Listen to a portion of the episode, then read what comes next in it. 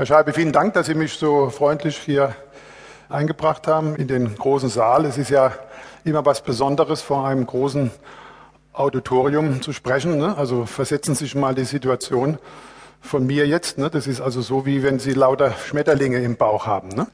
Geht so förmlich in Stoffwechsel. Ne? Und meine Aufgabe ist jetzt sozusagen mit Ihnen in einen dialogischen Monolog zu kommen. Ne?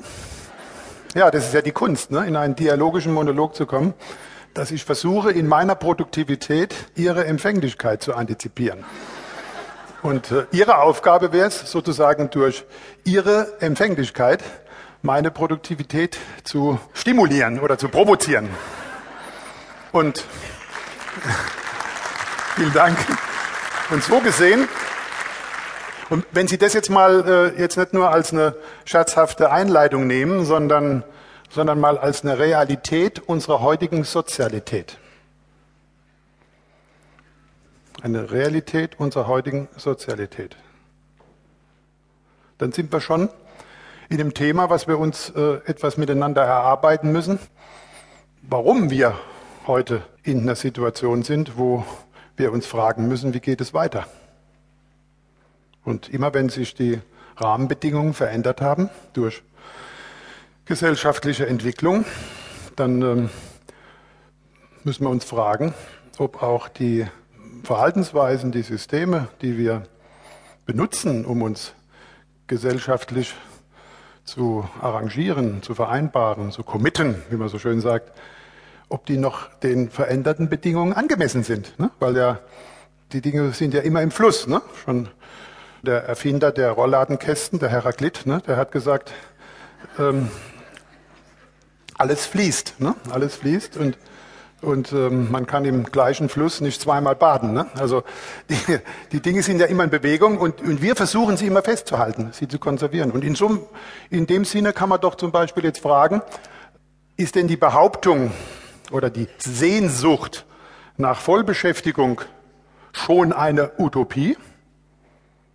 Und man muss sich dann auch fragen, ist denn die Idee, der Ausgabenbesteuerung und des bedingungslosen Grundeinkommens noch eine Utopie. Was ist denn jetzt mehr Utopie? Das ist, glaube ich, eine, eine ganz ernsthafte Frage, die auch, äh, wo es darauf ankommt, dass jeder, jeder Bürger damit umgeht. Jeder Bürger. Weil der Souverän im Staat ist der Bürger. Wir leben heute in einer Bürgergesellschaft und in, einem, in einer Bürgergesellschaft sind die, sind die einzelnen Individuen, genannt Bürger, sind die Unternehmer. Wir, jeder Einzelne von uns unternimmt den Staat, nimmt die Gemeinschaft. Und was den Unternehmer zum Unternehmer macht, ganz nebenbei bemerkt, Sie ist wirklich jeder von uns Unternehmer, nämlich jeder von uns hat ein Unternehmen. Jeder von Ihnen. Da kann sich keiner ausschließen. Und zwar ein Unternehmen, was hochdramatisch ist, was äh, ganz individuell abläuft. Da gibt es kein zweites Unternehmen, was so abläuft. Und was außerdem garantiert tödlich endet. Und das ist Ihre Biografie. Und die Frage für jeden Einzelnen ist doch, wie, wie gestalte ich meine Biografie? Ich sage zu meinen Studenten immer, die sind ja gerade so in dem, nächste Woche geht Semester wieder los, sie sind ja gerade so in der, und kommen wieder neue Studenten, das ist ja so gerade in der Situation, wo sie von der Fremderziehung in die Selbsterziehung übergehen. Ne? Gar nicht so einfach. Ne? Viele Menschen kommen aus dieser Fremderziehungssituation gar nicht raus, ihr ganzes Leben tragische Situation. Stellen Sie vor, Sie hängen immer am Schwanz des Pferdes, ne? ohne in den Sattel zu kommen. Die Frage ist wirklich, wie komme ich vom Schwanz des Pferdes in den Sattel? Ne? So, so trivial, so einfach ist das. Und das ist eine unternehmerische Betätigung. Und Unternehmer sein heißt, Unternehmer sein heißt, das sage ich Ihnen das ganz methodisch, das können Sie auf Ihr eigenes Unternehmen anwenden, oder überall dort, wo Sie in die Gesellschaft gucken, wo ja was unternommen werden muss. Das Gewordene hinterfragen. Das Gewordene hinterfragen. es umdenken, das Neue kreieren und es in das Bestehende integrieren. Also das Gewordene hinterfragen, das sind natürlich die ganzen Kritiker. Äh, die gibt es zuhauf, ne? die, die an allem was zu kritisieren haben und so weiter. Aber das reicht eben nicht. Ne? Das, äh, um innovativ zu sein, um was unternehmen zu können, brauchen wir eine konstruktive Unzufriedenheit mit den herrschenden Umständen. Die konstruktive Zufriedenheit mit den herrschenden Umständen ist die Voraussetzung für Innovation. Also auf die Dinge hinschauen, sie kritisch hinterfragen, aber konstruktiv. Und dazu müssen sie natürlich das Gehirn einschalten. Ne? Da genügt nicht nur äh, zu meckern und zu behaupten, sondern da muss man wirklich dann umdenken. Also das Nadelöhr in dem, in dem innovativen Prozess ist das Denken. Und ich muss Ihnen sagen, das Denken ist eins der schwierigsten Betätigungen. Deswegen machen das ja so wenige. Ne?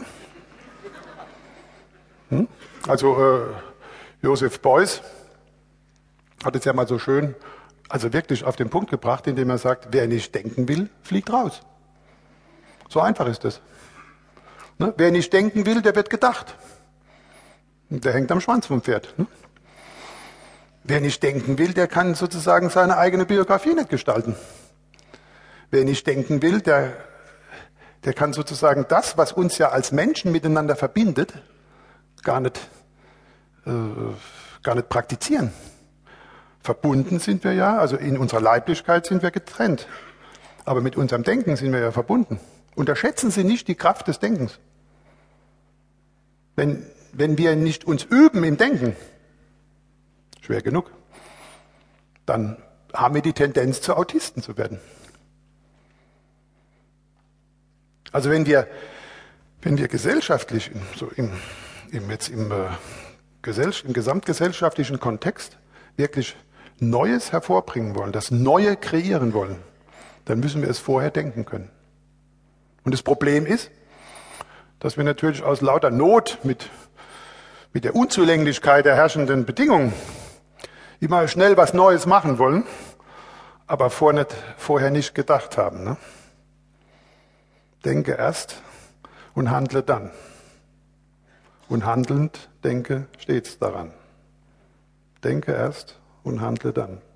Vieles läuft so, handle erst und ähm, wenn es dann schiefgegangen ist, dann gibt es dann die vielen, die sagen, ja, ja, das, das habe ich mir gleich gedacht. Ne?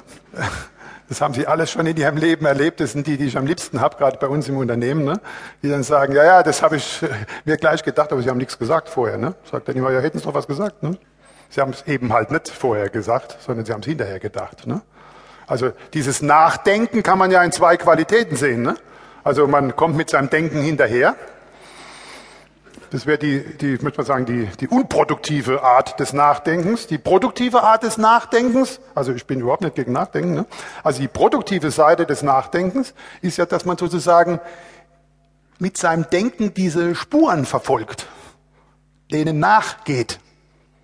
Und zwar mit möglichst intensiver und konsequenter Beharrlichkeit. Also und so äh, bin ich in den 80er Jahren in Berührung kommen mit der Idee der Ausgabenbesteuerung und dann auch auf die Frage der, des bedingungslosen Grundeinkommens und habe festgestellt, dass es richtig Arbeit macht, dem jetzt diese Spur immer wieder zu verfolgen. Und ich muss Ihnen sagen, äh, seitdem dieses Thema jetzt ja endlich virulent geworden ist, es war nie jemand damit in irgendeinen Saal zu bekommen in den vergangenen Jahren, ähm, nachdem es jetzt ganz plötzlich für mich auch überraschend virulent geworden ist. Ne? Und daran kann man auch sehen, dass, äh, dass plötzlich eine latent vorhandene Situation virulent werden kann. Hm? Also wie sagte Victor Hugo, nichts ist so stark wie eine Idee, deren Zeit gekommen ist. Die Idee des bedingungslosen Grundeinkommens ist eine ganz alte Idee, ist auch schon in mannigfaltiger Weise äh, partiell praktiziert worden. Denken Sie an die Beamtenbesoldung.